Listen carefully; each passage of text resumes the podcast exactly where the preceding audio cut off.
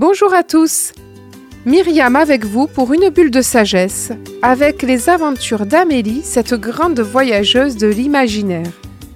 Des Caraïbes au Lot-et-Garonne, elle parcourt la Terre en quête de sagesse. Aujourd'hui, c'est l'histoire de la question sans réponse.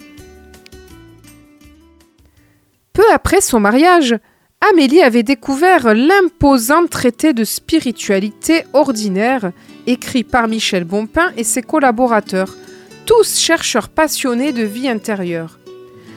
Elle était frappée par cette cohérence et cette lecture de la vie dans tous ses états, et souhaitait vraiment mettre en pratique les outils créés par Michel dans son école spirituelle.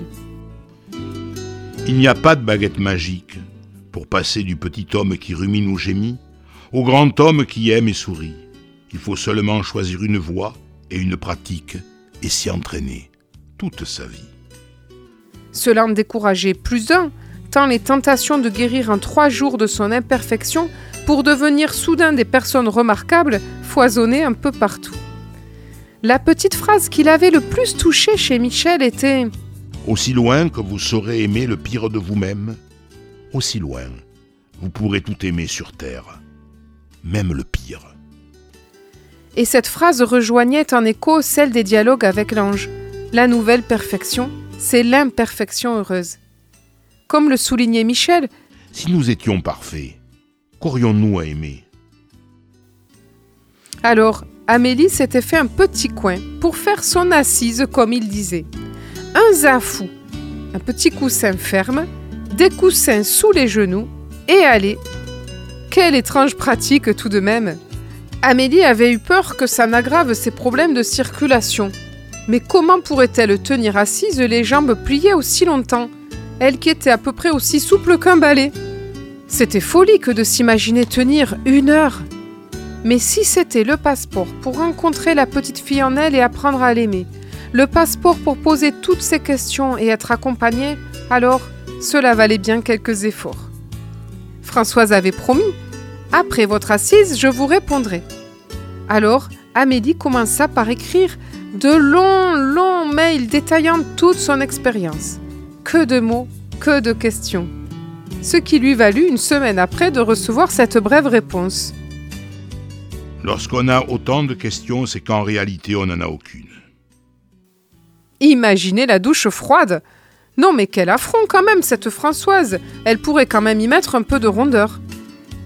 Pourtant, passé un temps de contrariété, Amélie entendait. Que pouvait-elle faire d'autre? Il fallait attendre l'assise suivante pour tenter une nouvelle question. Pas simple d'accepter la vérité. Pourtant, cela lui faisait du bien au fond de son âme.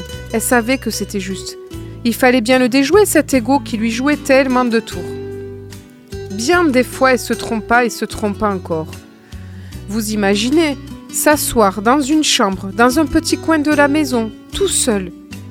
Une autre fois, elle se vit répondre Si tu poses des questions dont tu connais déjà la réponse, à quoi cela sert-il de demander? Ah, sacrée école Ce jour-là, pourtant, elle s'en souvient encore?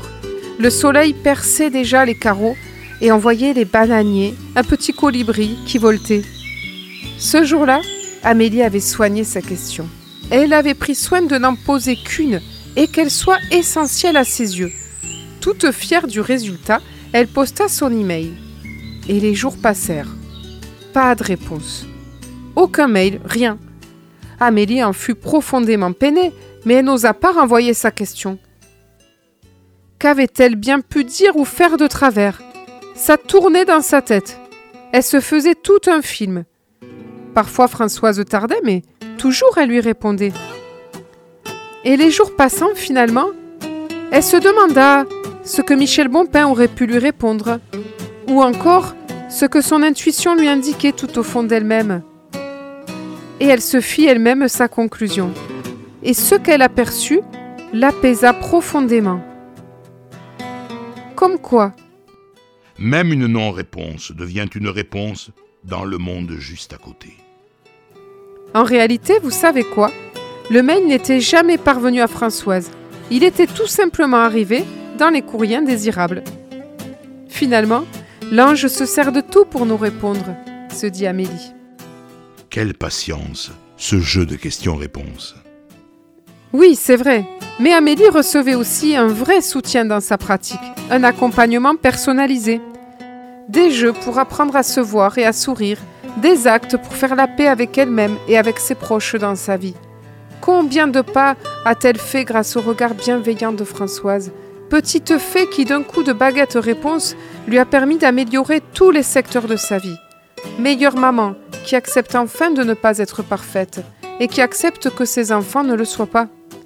Meilleure femme qui devient plus féminine et plus séduisante. Meilleure institutrice qui accepte ses limites au lieu de se comparer sans cesse aux autres. Meilleure amie qui accepte les imperfections de ses proches. Meilleure amie surtout envers elle-même, qui s'autorise enfin des loisirs et du temps pour elle. Une période riche pour Amélie, qui pas à pas apprenait à jouer avec toutes ses imperfections et à devenir une imparfaite heureuse. Quant aux assises, au fil du temps, elle s'assouplit et acquit même une certaine habileté à transformer ses douleurs, au point même d'aimer ce silence et cette immobilité. Chaque assise devenait un voyage au cœur de sa vie, une aventure à découvrir. Elle réussit même à ne pas bouger en pleine tempête. Et puis, il y eut cette fois où elle se fit piquer par tous les moustiques possibles et imaginables, les tout petits yin-yin familiers des tropiques. Alors là, il faut bien vous l'avouer, Amélie passe à son assise à saluer pour se gratter et finit par déplier vaincue.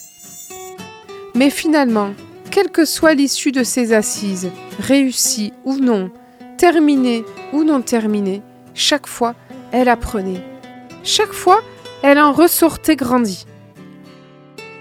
Heureusement quand même, quelque temps après, modernité aidant, une page de visioconférence a été créée dans l'association des amis de Michel Bompin pour permettre à tous les exilés du monde comme Amélie de se connecter et d'être ensemble pour faire leur assise, puis poser leurs questions directement. Mais ceci est une autre histoire.